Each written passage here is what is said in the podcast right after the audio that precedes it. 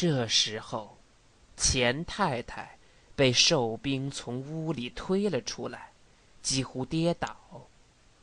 他不想和他说什么，可是他慌忙的走过来。他们拿咱们的东西呢，你去看看。钱先生哈哈的笑起来，白巡长拉了钱先生好几下。低声的劝告：“别笑，别笑。”钱太太这才看清，丈夫的口外有血。她开始用袖子给他擦。怎么了？老七的袖口擦在他的口旁，他像忽然要发杀似的，心中疼了一阵，身上。都出了汗。手扶着他，眼闭上，他镇定了一会儿。睁开眼，他低声的对他说：“我还没告诉你，咱们的老二已经不在了。现在，他们又来抓我。不用伤心，不用伤心。”他还有许多话要嘱咐他，可是再也说不出来。钱太太觉得他是做梦呢，他看到的、听到的，全接不上笋子来。自从卢沟桥开火起，他没有一天不叨念小儿子的。可是丈夫和大儿子总告诉他，种时就快回来了。那天夜里忽然来了位客人，像是种地的庄稼汉儿，又像个军人。他不敢多嘴，他们也不告诉他那是谁。忽然，那个人又不见了。她盘问丈夫。他只那么笑一笑，什么也不说。还有一晚上，他分明听见院中有动静，又听到一个女子的声音，叽叽喳喳的。第二天，他问，也没得到回答。这些都是什么事呢？今天。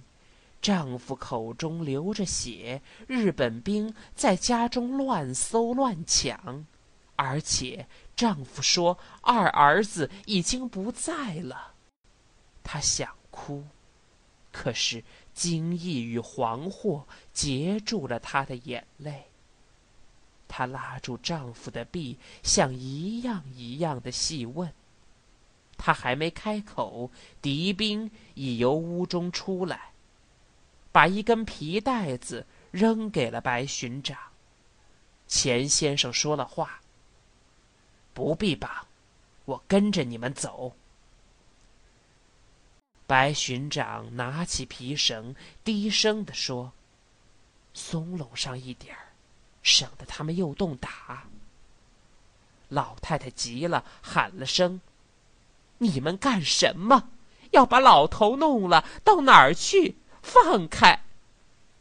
她紧紧的握住丈夫的臂。白巡长很着急，唯恐敌兵打他。正在这时候，孟石苏醒过来，叫了声“妈”。钱先生在老七的耳边说：“看老大去，我去去就来，放心。”一扭身。他睁开了他的手，眼中含着两颗怒、愤、傲、烈种种感情混合成的泪，挺着胸往外走。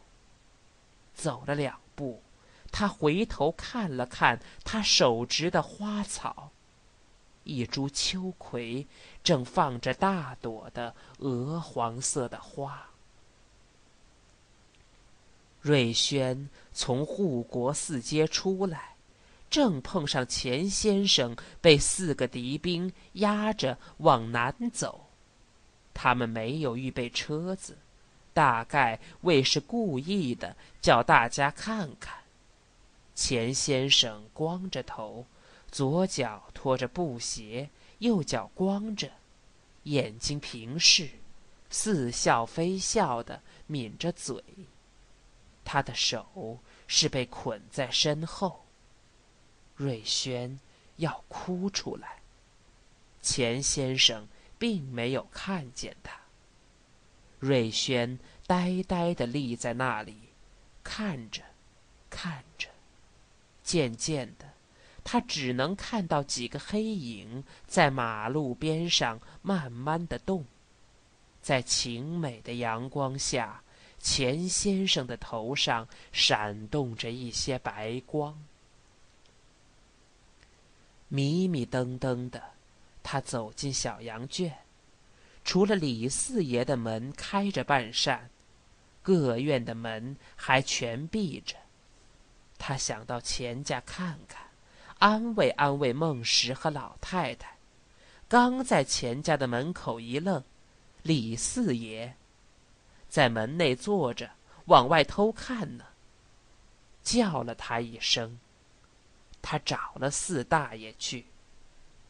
先别到钱家去。李四爷把瑞轩拉到门里说：“这年月。”亲不能顾亲，友不能顾友，小心点儿。瑞轩没有回答出什么来，愣了一会儿，走出来，到家中，他的头痛得要裂，谁也没招呼他躺在床上，有时候有声，有时候无声的，自己嘟囔着。全胡同里的人，在北平沦陷的时候，都感到惶惑与苦闷；及至听到上海作战的消息，又都感到兴奋与欣悦。到现在为止，他们始终没有看见敌人是什么样的面貌，也想不出到底他们自己要受什么样的苦处。今天，他们才嗅到了血腥，看见了随时可以加在他们身上的损害。他们都跟钱先生不大熟识，可是都知道，他是连条野狗都不得罪的人。钱先生的被打与被捕，使他们知道了敌人的厉害。他们心中的小日本已改了样子。小日本们不仅是来占领一座城，而是来要大家的命。同时，他们斜眼扫着冠家的街门，知道了他们需要极小心，连小日本也不可再多说。他们的邻居里。有了甘心做日本狗的人，他们恨冠晓荷比恨日本人还更深，可是他们不会组织起来与他为难。既没有团体的保障，他们个人也就只好敢怒而不敢言。冠晓荷把门闭得紧紧的。心中七上八下的不安。太阳落下去以后，他更怕了，唯恐西院里有人来报仇，不敢明言。他暗示出夜间需有人守夜。大赤包可是非常的得意，对大家宣布：“得了，这总算是立了头一功。”咱们想退也退不出来了，就迈着力气往前干吧。交代清楚了这个，他每五分钟里至少下十几条命令，把三个仆人指使的脚不挨地的乱转。一会儿，她主张喝点酒给丈夫庆功；一会儿，她要请干姊妹们来打牌；一会儿，她要换衣裳出去打听打听钱先生的消息；一会儿，他把刚换好的衣服又脱下来，而叫厨子赶快熬点稀米粥。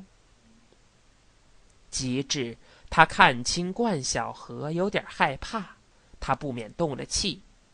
你这小子简直不知好歹，要吃又怕烫，你算哪道玩意儿呢？这不是好容易找着条道路，立了点功，你怎反倒害了怕呢？姓钱的是你的老子，你怕叫人家把他一个嘴巴打死？小何勉强的打起精神说：“大丈夫敢做敢当，我才不怕。”这不结了，大赤包的语气温柔了些。你是愿意打八圈儿，还是喝两盅？没等他回答，他决定了，打八圈儿吧。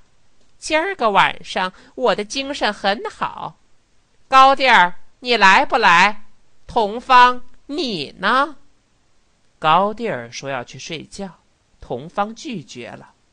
大赤包发了脾气，想大吵一阵，可是招娣儿说了话：“妈，你听。”西院里，钱太太放声哭起来，连大赤包也不再出声了。